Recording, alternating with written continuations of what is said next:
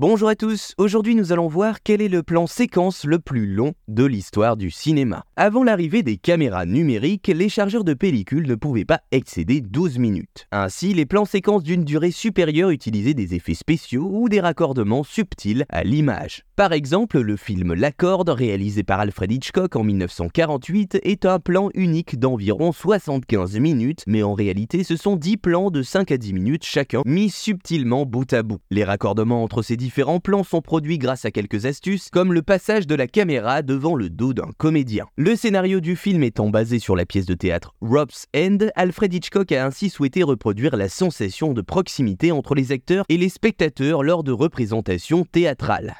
Venons-en au fait, le plan séquence le plus long de l'histoire du cinéma est ainsi dans un film tourné en numérique où l'image est enregistrée sur un disque dur. C'est le film L'Arche russe sorti en 2002 et réalisé par Alexandre Sokurov. Le film entier est un seul plan d'une durée de 96 minutes, plus d'une heure et demie de film en continu. Plusieurs mois de préparation et de répétition ont été nécessaires pour chorégraphier le mouvement de la caméra, le jeu d'environ 850 comédiens et près de 1000 C'est également l'un des tournages les plus courts de l'histoire du cinéma, avec une seule journée de tournage et la chance que la quatrième prise soit la bonne, avec bien sûr énormément de travail en amont. Voilà, vous savez maintenant quel est le plan séquence le plus long de l'histoire du cinéma.